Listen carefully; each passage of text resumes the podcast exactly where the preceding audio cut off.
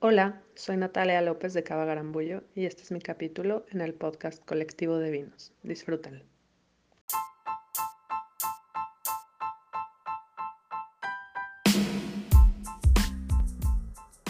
Hola, buenas, buenas. Bienvenidos al capítulo 7 del podcast Colectivo de Vinos. Hoy estuvimos con una bodega de Guanajuato, particularmente de San Miguel de Allende, a la cual admiramos desde hace un montón eh, por su autenticidad de pieza a cabeza. Nos referimos a Cava Garambullo. Estuvimos conversando con Natalia López, que es copropietaria y one-maker de este proyecto. Eh, platicamos de un montón de cosas, desde la historia del, comienzo, de, de, la cava, las zonas de Guanajuato, biodinamismo, maridaje y demás. De verdad creo que nos divertimos muchísimo, aprendimos muchísimo con Natalia, así que pues espero que ustedes también. Disfrútenlo.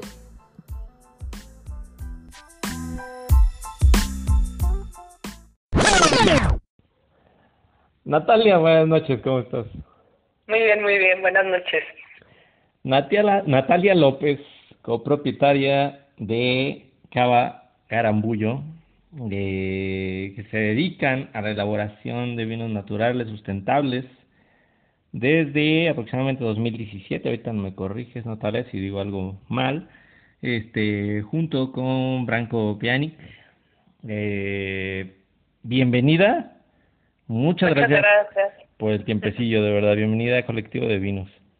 Un gusto, gracias también por el espacio. Oye, afuera ya te decía que traíamos un montón de ganas de poder platicar con ustedes porque somos gran fans de, del Instagram, gran fan de lo que están haciendo este diferente, o sea, se, se ve que la autenticidad está totalmente implícita desde el lugar, de cómo lo viven, así que felicidades de verdad. Muchas gracias. Pues sí, un gusto estar aquí compartiendo y, y platicar de, de, lo que sucede adentro de Cava y, y, pues con todo gusto. Oye, tengo que decirles a todos que de verdad este me sorprendió porque cuando invité a Natalia eh, que a, a ver si hacemos un capítulo y todo así proactivamente ha sido la única que me dijo, oye, te mando información y tal, y yo así, wow, no puede ser, está increíble, así de verdad que que un invitado te, te, te brinde su información, te diga todo. Así que muchísimas gracias. Se ve que tienes todo bajo control. Eres bastante estructurada, Natalia. Soy bastante ñoña, diría yo. bueno, no lo quise decir. yo. Pero además, o sea, tus estudios lo avalan. O sea, estuve viendo este tanto los tuyos como los de Branco y wow, está increíble, la verdad. Está increíble el, el, el recorrido que han tenido por Europa, por acá. Pero pues comencemos, si quieres platicamos un poquito de eso, o sea, de, de cómo comienzan y cómo llegan al, a primero a San Miguel, a, a establecerse por ahí, y, con lo de Cava Garambullo, porfa. Ok, pues sí, mmm, digamos que ahí tenemos como dos historias, ¿no? Tanto la de Branco como la mía. Eh, digamos que en mi caso, pues yo, Ciudad de México, eh, siempre interesada por la ciencia, elegí como carrera química en alimentos en la UNAM y una vez que empecé ahí mis estudios pues me latió muchísimo la parte de análisis sensorial y la parte también de de pues productos no que por ahí estábamos en algunas como tecnologías y transformando y demás entonces como que en mi en mi caso pues desde muy temprano me quedó claro que que me gustaba la parte, que estaba estudiando química en alimentos porque me interesaba la transformación de las cosas uh -huh. y llegar a un producto me parecía como súper mágico llegar con algo concreto, ¿no? O sea, que el conocimiento sirviera para tener una transformación concreta que puedes comer o que puedes beber. Y la parte de análisis sensorial, pues, era así de súper divertido. Y entonces mi tesis en ese momento la hice sobre el perfil sensorial de vinos mexicanos. Entonces me empecé a clavar ahí en el tema del vino y pues ahí tenía que, pues como unos 23 años y tuve oportunidad para aplicar para una beca, irme a estudiar a Europa, una beca de la Unión Europea para estudiar enología y viticultura. Y pues por otro lado, Branco pues viene de, él es biólogo y ecólogo, eh, también bastante ñoño. Yo creo que quienes nos conocen saben. quienes nos conocen pueden votar quién es más ñoño. Yo digo que Branco. Exacto, ya. Y pero como no está Branco no puede votar, así que. Exacto. Entonces, bueno. Y él viene de una familia muy tradicional del campo, de un, de un, este tipo de estilo de vida que a veces parece que la gente está regresando a él, pero que en Bosnia nunca se ha perdido y que es el estilo bajo el cual viven muchas familias, que es producir tus propios conservas, producir tu queso, producir todo, ¿no? Entonces, pues él desde chico sí ha estado en esa cultura de producción de vino, producción de tus destilados, tener un viñedito, pisar la uva, ¿no? Hacer el vino de casa. Entonces, pues como muy metido ahí hacia esa parte y pues justamente los dos nos conocimos haciendo este esta misma maestría, ¿no? A le dieron la beca por parte de, de, Bosnia y a mí en su caso me tocó la de México y pues de ahí fue un camino en Europa de pues de nutrirnos, de, de concentrarnos en los que en lo que nos parecía divertido, escoger productores de los cuales queríamos aprender, eh, recorrer zonas que nos parecían súper interesantes y ahí con unos con ojos siempre orientados hacia hacia viticultura orgánica, en algunos casos biodinámica, los dos hicimos nuestra tesis de maestría en viticultura biodinámica y orgánica. Eh, y luego, pues sí, como que tocaba regresar a México o de alguna forma tocaba ir a casa de alguno. entonces, entonces eh, elegimos México y llegando a México, eh, Ensenada nos parecía demasiado lejos de también lo que veníamos como misión a México a nivel personal, como que era estar a demasiados kilómetros de distancia de Ciudad de México. Y lo que primero nos llamó la atención fue empezar a recorrer qué cosas nos gustaban. Y pues San Miguel de Allende fue ahí eh, nos llamó, nos llamó por muchas razones.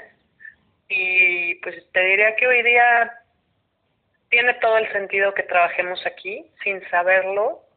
Hoy día yo me considero como una enóloga y me como que me, me he ido especializando hacia una viticultura y a una enología de este tipo de clima. Y todos los climas sobre los cuales hemos trabajado tanto en Francia, Italia, son lo que considero y pongo entre comillas clima frío, es decir, a nivel de cantidad de horas sol, cuánto madura la uva y con qué cosechas y con qué acidez. Y la verdad es que pues sí, como que encontramos aquí en San Miguel de Allende casa para también el estilo de los vinos que nos gusta beber y que nos gusta producir. Un poquito ahí el resumen, ¿no? Pero... Sí, sí, sí, sí. Oye, y, y, y estuve viendo, por ejemplo, mm, eh, nosotros fuimos a, hicimos un recorrido por allá por viñedos en San Miguel. Te lo preguntaba porque, fíjate que hicimos un recorrido y, y, esa fue mi impresión, ¿eh? Pero, y, y por eso te lo preguntaba, porque sentí que como que el concepto en San Miguel es demasiado artificial, no sé, lo sentí como demasiado pose, muy caro, este, no sé, bien raro, no, no, no sentías como la como en algunas, por ejemplo, en algunas bodegas en, en, Ensenada, eh, muchas más auténticas, muchas más de campo, de la persona que ha trabajado el viñedo, no sé, fue una sensación extraña un poco. Y creo que, o sea, yo no, no, no fui a la de ustedes porque todavía no los conocía, pero siento que ustedes ahí juegan otro papel totalmente, ¿no? O sea, digo, obviamente, pues cada quien hace su historia, pero me llama la atención eso, o sea, como, no sé si coincidas un poquito que a lo mejor por allá se hace un poquito más de, de fashion eh, traveler, ¿no? O sea, o algo así, este, es raro, pues, no sé. Pues mira, yo te diría, eh, obviamente voy a, o sea, mi, obviamente amo a mi región, ¿no? Entonces, obviamente tampoco es que sea la persona más objetiva, pero te diría que, que San Miguel de, bueno, también yo creo que si no lo hablamos nada más como San Miguel de Allende, ¿no? Sino si hablamos un poquito de Guanajuato, del estado, hoy día en el estado son 21 proyectos, lo que existe.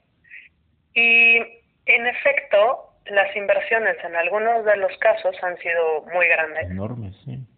Entonces, yo creo que eso es parte de esa parte que, que sí, que a veces se puede, entiendo que a veces se puede sentir como así de wow, ¿no? O sea, y como que, y que sí, o sea, y coincido con que, con que a veces, a mí también me gustaría ver un San Miguel de Allende y un Guanajuato que, que también se vive el mundo del vino como yo misma también lo he vivido desde mis ojos en Europa y, Más y esta parte, ¿no? Así de y como esa parte donde sí, o sea, donde y donde pues no sé, por lo pronto, o sea, una de las cosas que nosotros buscamos en Cava Garambullo ha sido justamente pues como esta cosa de estar orgullosos con lo que tenemos y arrancar con una inversión pequeña. Y decir, pues sí, eso es lo que tenemos, pero es mi vocación es hacer vino y esto es a lo que he elegido. y yo y yo creo que también la región va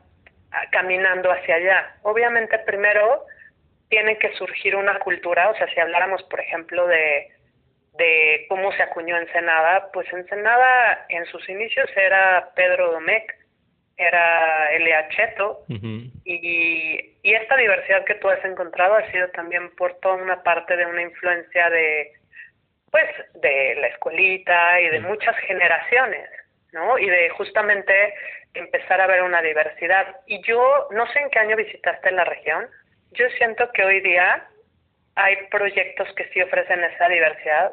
Desafortunadamente algunos de ellos han antes, por ejemplo, estaban o a puerta cerrada o no estaban como en la ruta del vino.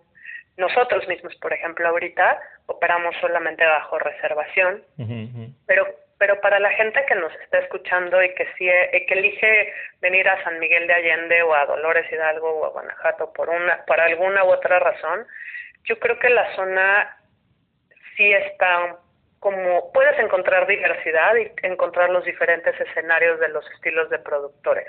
Pero claramente, pues sí, nosotros representamos el productor. Yo creo que sí, el más pequeño de la zona, ¿no? Con 4.500 botellas. Y, y pues sí, somos... Increíble. No, increíble. Además, ¿sabes qué? O sea, este... A mí me parece dentro de la honestidad que hablábamos de, la, de, de, de ustedes, o sea, eh, lo dicen abiertamente, o sea, ustedes eh, traen uva de, entiendo que de dos estados, ¿no? O sea, Guanajuato y Querétaro. Sí, trabajamos, nosotros aún no hemos hecho la inversión de comprar nuestra tierra. Entonces, pero lo dicen, ¿sabes? Está padrísimo eso, Natalia, o sea, la, la honestidad me parece que está padrísimo que digas, porque a veces nos, o sea, y así funciona creo un poco a veces las bodegas, o sea, ni siquiera sabes de dónde viene la uva, o a lo mejor ni siquiera es mexicano, o a lo mejor la, solo la embotellaron, ¿no? O sea, me parece eso, pues, digo, eh, así debería ser, ¿no? Pero pareciera que este, es un es un acierto de parte de ustedes hacer esta cuestión de honestidad, de decir, encuentro a los mejores productores, o a los productores que yo creo que tienen una excelente fruta, y hago un vino, y hago un producto, claro. Claro, y trabajamos con cinco terruñas eh, de los cuales cuatro están en el estado de Guanajuato y uno está en el estado de Querétaro, que es de donde de, es el, ese viñedo que, que no es de la zona, pero digamos a nivel microterruño o macroterruño, o sea, porque a veces, por eso es que lo elegimos, ¿no? De hecho, o sea, si la pregunta fuera ¿por qué trabajar con ese viñedo? Pues porque es como un hijo. O sea, ese viñedo lo ha cuidado Branco junto con el, los dueños del rancho, o sea, ha sido el consultor de Rancho Santa Marina por varios años, como por siete años. y, y pues hoy día tenemos una sinergia súper bonita con ellos, ¿no? Donde, donde la mitad de la uva es para nosotros, la otra mitad es para ellos, y, y pues es como un, o sea, para nosotros ese viñedo pues le tenemos mucho cariño y es un viñedo pues que tiene así, o sea, pues es como tenemos mucha cancha abierta para la parte de viticultura y a la vez el terruño tampoco es tan diferente de los suelos de Guanajuato. Entonces, digamos que en un macro terruño, a nivel, hablando ahora sí, no tanto de dónde los divide políticamente el Estado, no más como geografía, como altiplano. Exacto. Entonces existe una coherencia enológica para nosotros en el por qué, ¿no? Que, que tiene que ver con, con cómo madura ese sirá por allá y que madura en condiciones. Y bla, bla, bla, ya sabes, es un poco ahí una parte. Oye, pero aprovechando este la ñañez que dices tú ya, platícanos por favor en tus palabras, pues eso, o sea, el, el terroir, ¿no? O, lo que involucra, porque no solamente es la, la tierra, pero particularmente, ¿cómo, cómo consideras tú el, el, el, el terroir del altiplano o el terroir de Guanajuato? ¿Cómo lo consideras? ¿Qué es? Eh, pues es muy, es interesante. Por un lado, estamos en el semidesierto y estamos en un clima que podría considerarse semicontinental. Entonces, para la gente que conoce o para los que no conocen y quieren saber un poco más de qué quiere decir continental, pues es un clima que pues justamente se comporta con extremos en inviernos. Los inviernos son muy fríos y los veranos suben mucho las temperaturas. Va a ser diferente a, por ejemplo, un clima mediterráneo, ¿no? Si pensamos. Entonces, en este caso continental, para darles otra referencia de quién tiene un clima continental en México, Chihuahua y Coahuila, porque están al centro del continente. Vale. ¿No? Entonces, justamente se comporta así, pero justamente Coahuila y Chihuahua tienen un clima continental más extremo, por eso ellos sí son continental. Y si ves cómo es la forma de la República y dónde estamos nosotros ubicados, nuestro macroclima sigue siendo continental, por eso es que es un desierto, pero es un desierto suave y es un clima continental suave, porque recibimos estas influencias del Pacífico y también del Golfo. Okay. O sea, y aquí se sienten esta parte de los huracanes, entonces eso hace que sea ligeramente más templado y ligeramente menos extremo de lo que es el norte, ¿no? Por ejemplo, no llegamos a los picos de temperatura del norte, eh, pero, pero si lo ves a nivel mapa, pues justamente estamos ahí compartiendo más o menos, pues tenemos las dos cordilleras, las dos sierras, más bien las sierras, tenemos las dos sierras que nos que nos abrazan, ¿no? Del lado izquierdo y del lado derecho, igual que hacia el norte, más o menos, como que se expande esa parte y eso hace ese desierto de México. Entonces estamos en el, en el semidesierto y en un clima semicontinental, donde no, nuestra época de lluvias, que es uno de los factores que marca bastante el clima de la zona de Guanajuato, nuestra época de lluvias entra de junio a, podríamos decir noviembre, pero la época fuerte es de junio a septiembre, digamos. Entonces, mucha gente a veces cuando escuchan esa parte piensan así de, pero pues sí es justo cuando está madurando la uva, y esa es como una de las preguntas del, de la gente que sabe un poquito sobre cómo funciona el clima Eh, para el tema de vino. Y, y realmente la altura sobre la cual nosotros estamos, que es muy cercana a los 2.000 metros, 1970, depende qué zona, la altura hace que esa cantidad de lluvia no sea un problema eh, para el cultivo de la uva, porque tenemos una, una evaporación muy grande, porque justamente estamos en el, por eso es un desierto, ¿no? Entonces llueve, pero para los que vivimos aquí sabemos que no se conserva esa humedad. Sí, no se queda ahí estancada, ¿no? No se, queda estancada, que te pudre la uva. Entonces el factor de esa cantidad de lluvia en una de las cosas que, que nos marca bastante a Guanajuato es que nos disminuye la cantidad de horas sol que recibimos en la maduración. Porque, y entonces, ¿por qué? Pues porque lluvia es igual a días nublados o a un ratito de tu día con nubes. Entonces, ese factor es uno de los factores para mí bien interesantes para ir entendiendo el terruño de Guanajuato, porque entonces, si sabes que vas, por eso es que yo hablo como un poquito de este MAC en grandes rasgos y lo pongo entre comillas, entre climas fríos y climas calientes, que tiene que ver con cantidad de horas sol que recibe un terruño o el otro. Entonces, por ejemplo, Ensenada recibe muchas más horas sol de lo que recibimos nosotros en el periodo de maduración. Entonces, una diferencia muy grande se va a ver marcada en cuánto, cuántos grados Brix o cuánto azúcar está acumulando la fruta, por lo tanto, qué tan alcohólicos van a ser los vinos. Exacto. ¿No? Entonces, y por otro lado, cuánta acidez se pierde o más bien cuánta acidez se conserva. Entonces, en nuestro caso, estamos más o menos en un perfil de, de vinos con menos, menos alcohol, son vinos más o menos que pueden ir de 12.5 a 13.5 de alcohol y con una acidez un poquito más más alta, más, más alta.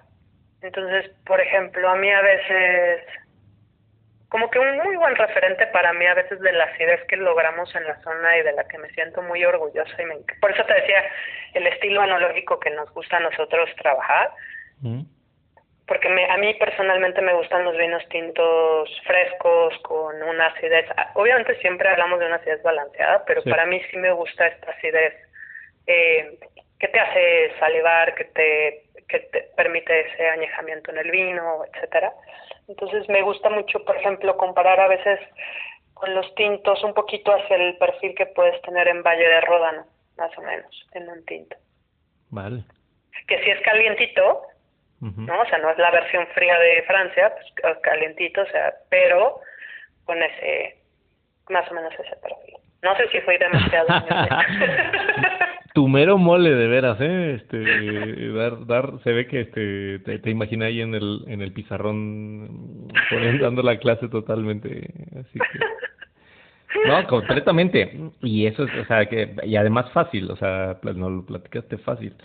Y otra cosa que quisiera también, pues que también es, es el alma del, de la cava también, pues es eso, o sea, platícanos un poquito sobre en, en, en dónde, o sea, no encaja, sino la diferencia a lo mejor entre sustentabilidad y biodinamismo y ahorita hay como ese, pues no sé si etiquetas o dónde, dónde encaja Garambullo o dónde está Garambullo en este momento, ¿no? O, cuál es el concepto que quieren lograr eh, eh, como, pues como Cava.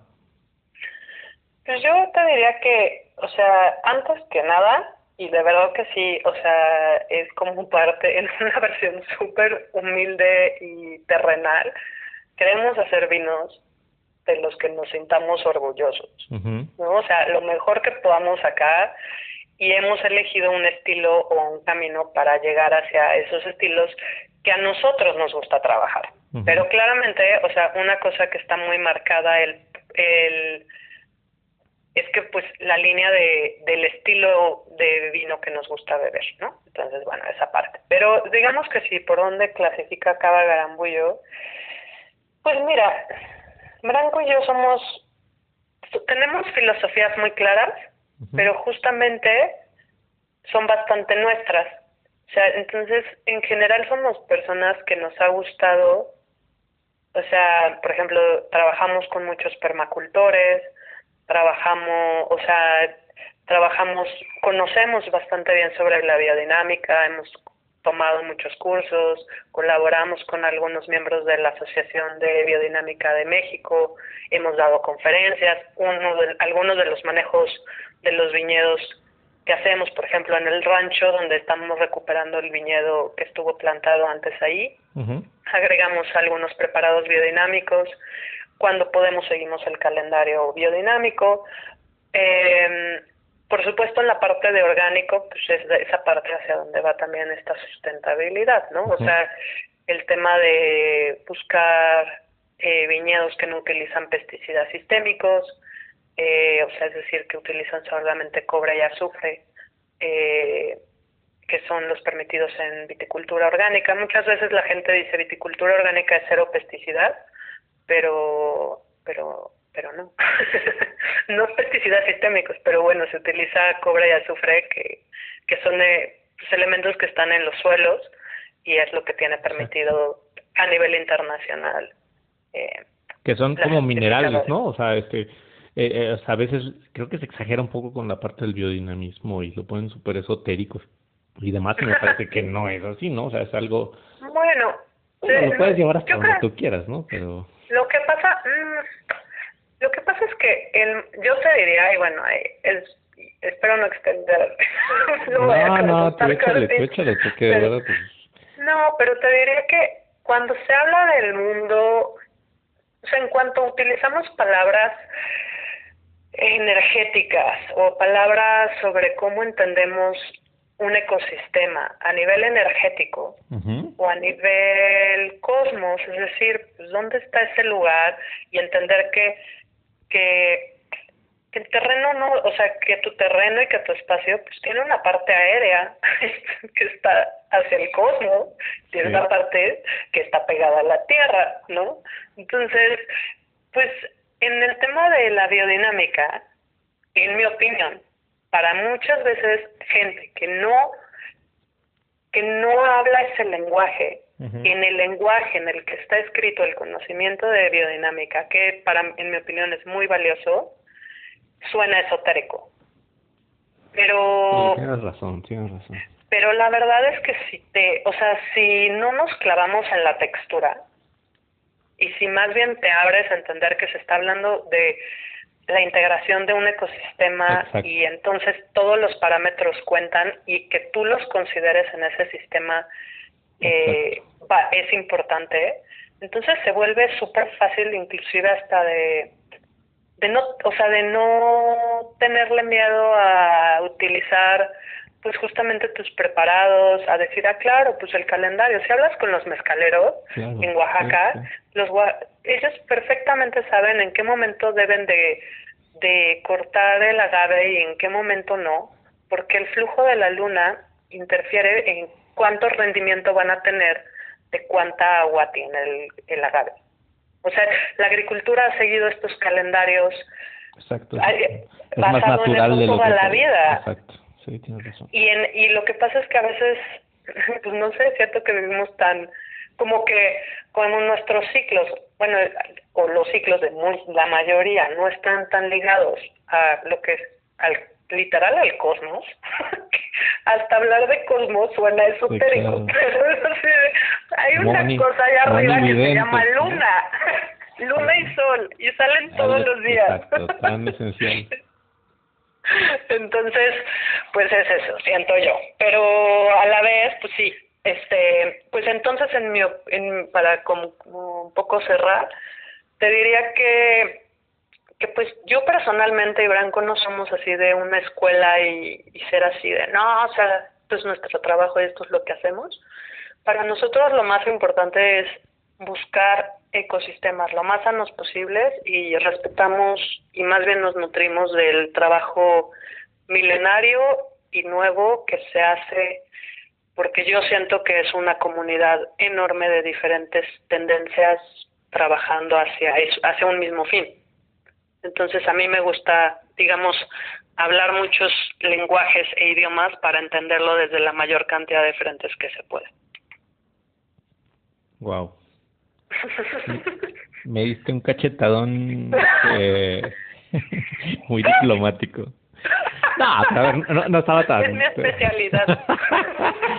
no, pero ¿sabes qué? O sea, yo, yo, yo de verdad, yo estoy súper este, a favor del par de biodinamismo. O sea, finalmente el, el ser humano es el que llegó ahí, el que quiere este, eh, cosechar, el que quiere hacer su, su plantío ahí y también creo que se integra a, ese ecosistema que crean, ¿no? O sea, y, y, y, si por ahí transitan aves y si por ahí transitan los animales y, o sea, hay un montón de cosas. yo, yo coincido, ¿eh? No vais a pensar que no. Pero a veces, a veces sí creo que te, lo ponen, o cuando le preguntas a alguien, no, pues qué es, ¿no? Y te dan una explicación como tú dices, no, pues es que la luna y tal, y, pues sí, suena, sí. suena exagerado, pero no. Sí, y parte de por qué yo, por ejemplo, o sea, sí, lo entiendo, lo entiendo por completo. O sea, sí.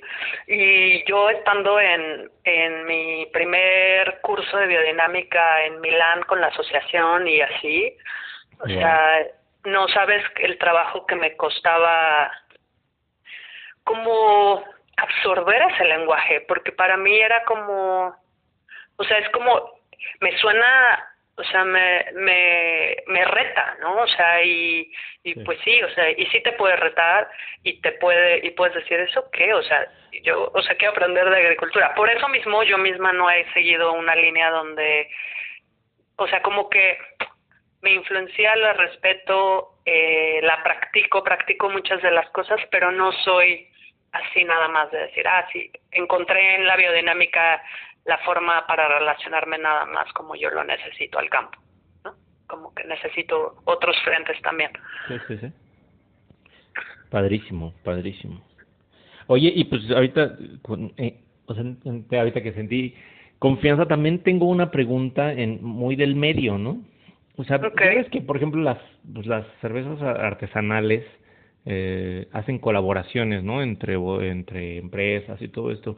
¿Por qué en el vino no se dan esas colaboraciones? Por ejemplo, que saquen una etiqueta entre entre varias o entre dos, por ejemplo, entre dos bodegas, ¿no? O sea, ¿por qué no se ha dado o por qué o, o, no sé, a lo mejor tiene una explicación súper tonta, ¿eh? Pero ¿por qué no, por qué, por qué no se no se ha dado en México o en general? Sí, o en general no sucede tanto en el mundo. Es una muy buena pregunta. de hecho, es muy buena. Ay, uh, pensé que era pues, o sea, y obviamente te contestaré mi teoría al respecto, porque eh, personalmente creo, o sea, que no es porque no se le ha ocurrido a nadie, claramente, ¿no? O sea, generalmente esas cosas si no suceden inclusive, no nada más a nivel nacional, sino en general a nivel mundial, pues es interesante el observar el por qué no, ¿no? Y, y yo creo que en gran parte es que, el, o sea, a ver cómo lo, lo pongo sencillo, pero en gran parte una cosa que pasa con el vino es que tienes un ciclo de un año, o sea, en tu misma inclusive producción o sea, tú cosechas una vez al año. Entonces, por ejemplo, sí hay lugares que tienen este tipo de colaboraciones, como Spis de Bon en, en Borgoña. Existe un proyecto que es muy bello, donde diferentes viñedos donan eh, uva y entonces ellos hacen el vino ahí y viene de, y, y separan los terruños. Una de las cosas que tiene mucho valor en el mundo del vino pues es justamente esta parte de que respetas los diferentes sitios, ¿no? Entonces dices, ah, pues yo tengo esta parte y el otro.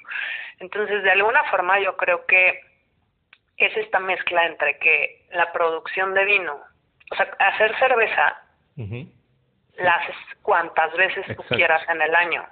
Tienes todos los baches, puedes hacer un batch fácilmente. Entonces, pues yo considero que hacer una sinergia eh, tiene que tener, o sea, tiene que ser un proyecto un poquito más más serio, o sea, que tiene que haber una onda de qué es lo que queremos hacer para que no nada más sea la colaboración, o sea, que no sea nada más a nombre, a, nombre, ¿no? Sino que sea a nivel concepto, pero que ese concepto tenga una coherencia, un interés a nivel vitivinícola. Y existen algunas cosas. O sea, por ejemplo, existe la versión de sommeliers que van con alguna bodega y hacen su propio vino ahí. No están haciendo ellos su vino, pero lo están haciendo con, o sea, y están opinando y están haciendo esa parte, por ejemplo, es alguna de ellas.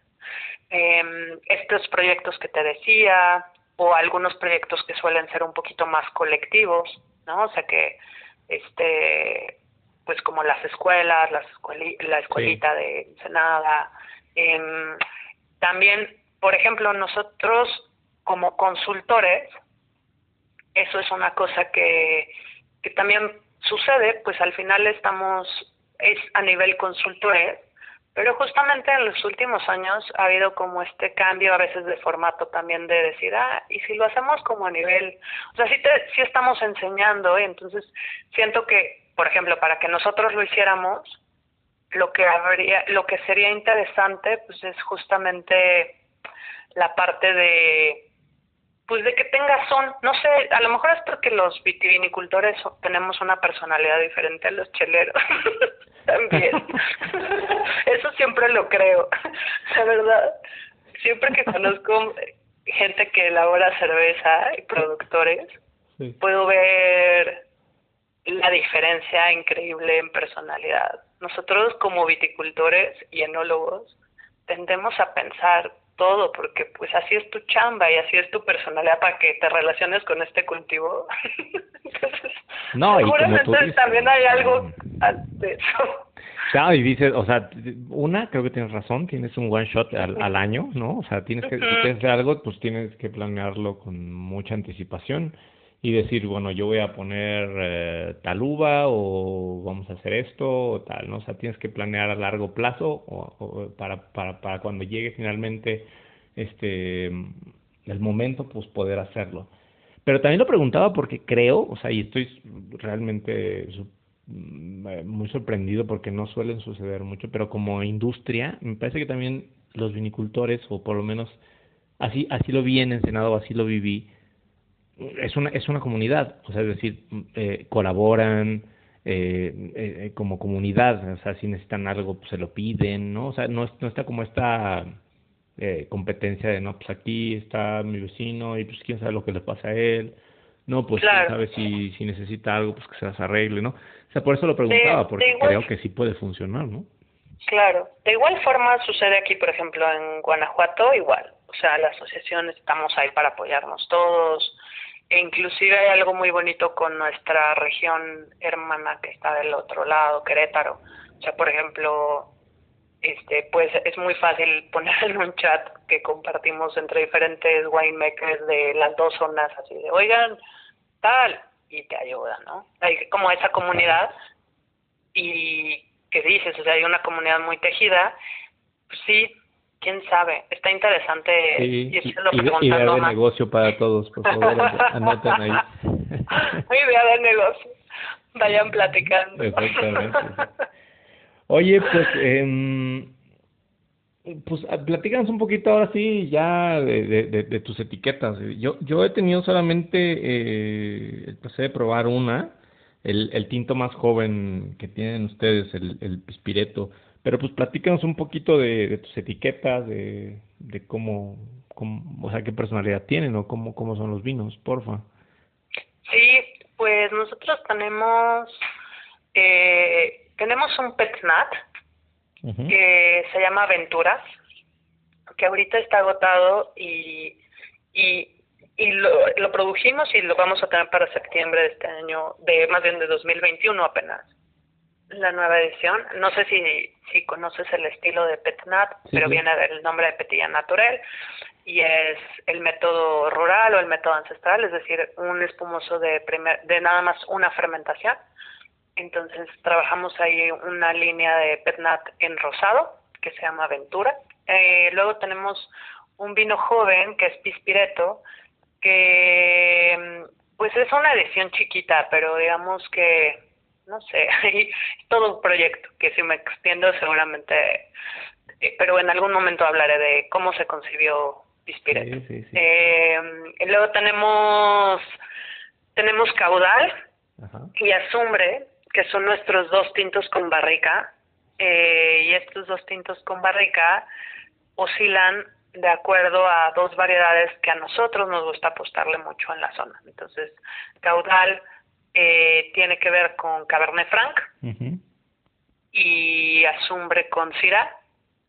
Y entonces lo que hacemos en el trabajo de ambas etiquetas es año con año modificamos el blend entonces, por ejemplo, pero siempre como buscando esta expresión de la variedad en, en su mayor forma, ¿no? Entonces, por ejemplo, hoy día el blend que tenemos disponible de caudal es Merlot Cabernet Franc.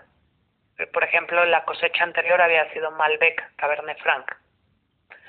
Eh, ahorita el azumbre es una mezcla hacia el estilo del sur de Valle de Rodano, que es Syrah, Grenache, y ajá, será Grenache y como en nuestra zona se da muy bonito el Cap Franc, lo usamos como parte de ese complemento en la mezcla, ¿no? Que esa no pertenece a, Valle de Rada.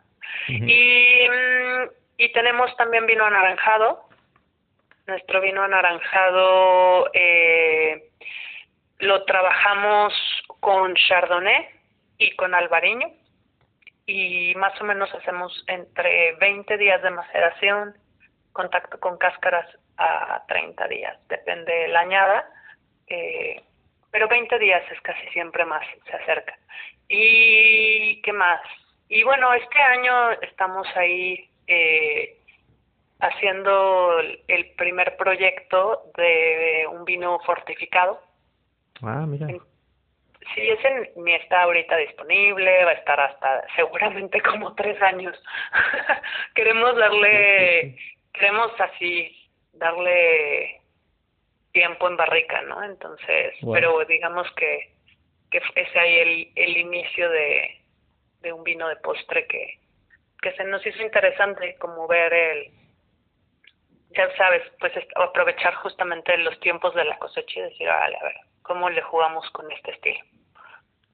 Ah, Entonces ahí andamos.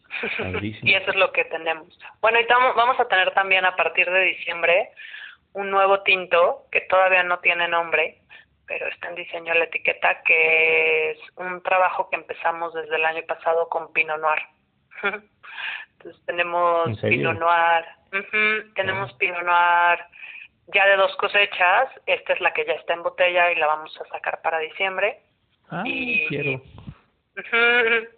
y tenemos el otro que ya cosechamos este, este año y está en barrica, ¿no? Pero pero entonces sí, viene un Pinot Noir en nuestra línea, a ver qué tal. No, pues ya te voy a hacer un pedido porque... son poquitas botellas, son 300 botellas. No, sí, y, sí va a volar. Sí, exacto, sí, sí va a volar. Estábamos platicando también hace como tres capítulos más o menos con, con Rivera González también, y ellos hicieron también un vino naranja, y creo que te trae Riesling y... Ah, no recuerdo la otra. Pero, pero, pero yo personalmente ando en eso, o sea, ando como, bueno, no, no encuentras muchos naranjas, creo, todavía en México, pero ando como metiéndome apenas a, empezar a conocer un poquito de, de vino naranja, así que ya te escribiré que me mandes un poquito de esas cositas que... Seguro, con mucho gusto. Que tienes todavía ahí. sí, Oye, es lindo, la verdad, probar ese estilo. Sí. Oye, Natalia, pues, pues vamos cerrando. Ahora sí, este, nosotros acostumbramos a hacer unas preguntas pues muy puntuales al final, este, puedes extenderte sin problema, como, como, tú quieras, o puedes ser concreta, pero son, pues son muy, muy, muy puntuales para ir cerrando este capítulo. Ok, venga, venga, estoy lista, estoy hasta nerviosa. Primera, ¿Syrah o Cabernet Franc? Uh. ¿No que estabas lista? Mi respuesta puede ser U. mm, híjole, Cabernet Franco. Está bien, hice mi tarea, no creas que no creas que no hice mi tarea. Segunda, pinícola que admires, que no sea obviamente Bullo, allá en, en Guanajuato. Mm, interesante. Que digas, está, o sea, están haciendo las cosas muy bien, este, a lo mejor pues no hacen lo mismo que nosotros, pero, pero pues, pues la admiro porque están haciendo cosas padres. Claro, pues la verdad es que admiro a un montón de winemakers de acá y admiro muchos proyectos de la zona, pero sí me viene uno que, que soy muy cercana y que los admiro realmente, me gusta mucho por dónde van, Viñedo de los Arcángeles. Okay en la zona de Dolores Hidalgo. No, no lo ubico, fíjate. es un proyecto familiar, familiar de... Mm, vale la pena ahí que lo conozcan, está chido, me gusta. Súper, súper. Lo voy a investigar. Investigarlo. Eh, restaurante preferido de San Miguel de Allende. oye, pura pregunta así que me... te dije, te dije. Que me hace que deje a muchos afuera, oye. Te dije. Esas no me gustan. No, el último, o sea, a lo mejor el último que hayan ido, este, a, ya Branco y tú a comer algo que les haya gustado. Ya sé. Es que tengo... ¿No pueden ser dos? Venga. Ok, porque son para ocasiones muy diferentes. Entonces, uno es Santiago y Macarena, que me gusta mucho el estilo de justamente los dos chefs se llaman Macarena y Santiago y es un poquito hacia fine dining, eh, pero es una propuesta bien original y, y así de esas que te que te da gusto irte a consentir. Y me gusta mucho cómo han iniciado y, y lo que vinieron a hacer acá San Miguel tiene ondita. Y también me gusta mucho Bastardo. Eh, Bastardo es un proyecto que está sobre la carretera. Jorge es el chef y pues vale mucho la pena. es de contenedores, es como así al, al aire libre y su cocina y sus hamburguesas, o sea, es como, es comida un poco más, digamos, o sea, como que un poco más para todos los días o para consentirte más seguido, ¿no? Este más urbano, ¿no? Eh, pues haz de cuenta que justamente eso es lo que me gusta de ellos. Tienen esta ondita y así de de esta mezcla urbana campirana que en San Miguel puede ser una, un buen lugar, ¿no? Entonces tiene esta onda que lo, que lo llevan muy bien con la selección de ingredientes, pero bueno, hay muchísimas otras cosas que, que valen la pena en San Miguel, pero esos dos me gustan mucho. Súper. y la última, eh, ¿con qué maridamos el pispireto? Nosotros, pues en general, eh, nuestro proyecto va muy enfocado a tratar de que en México seamos más bebiendo vino, ¿no? Eh, y por lo tanto pues comenzamos con pues con con la gente que va comenzando entonces pues por eso eh, eh, elijo pispireto. Con qué podemos maridar pispireto pues pispireto es es un vino como dije joven. Entonces a mí justamente ese vino está hecho como para que puedas como disfrutarlo con una gama muy amplia de, alimentos, ¿no? Por la cantidad de astringencia y por la cantidad de acidez que tiene el vino, o sea, no lo digo nada más por decirlo, sino, o sea, es, el perfil te permite que, que sea muy universal. Eh, entonces, a mí, por ejemplo, sí le pongo cositas grasosas. Una buena idea serían una, como máximo así de tu grasosidad, aguanta, aguanta unas buenas costillitas. Eh, pero tipo, también puede quedar muy rico con una pizza. Eh, por ser un blend de Syrah y Grenache, su mejor amiga es la pimienta. Entonces, como que un toquecito de pimienta negra, si consiguen algo de, del vino, eh, hace un, un cambio muy interesante, ¿no? Como que termina de unir, amalgamar muy bien el maridaje, ya sea lo que sea que traigas, ¿no? De cómo vas a elegir tus especias. Y también muy bien juega con cosas como salsa de jitomate, entonces, por ejemplo, una pasta te puede quedar muy bien. Eh, sí, más o menos. Wow. Oye, Natalia, pues muchísimas gracias, de verdad que disfruté muchísimo la plática, espero que tú también y este y creo que lo hicimos auténticamente como lo planeamos. Así mero.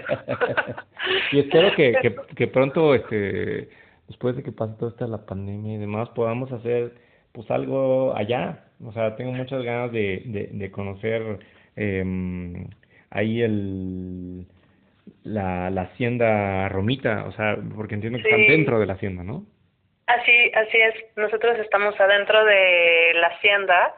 Tenemos el gusto de rentar ahí adentro con, con la familia que son los dueños. Ellos tienen un hotel, así es que si vienen, pueden hospedarse ahí adentro del hotel, pueden rentar la casa completa.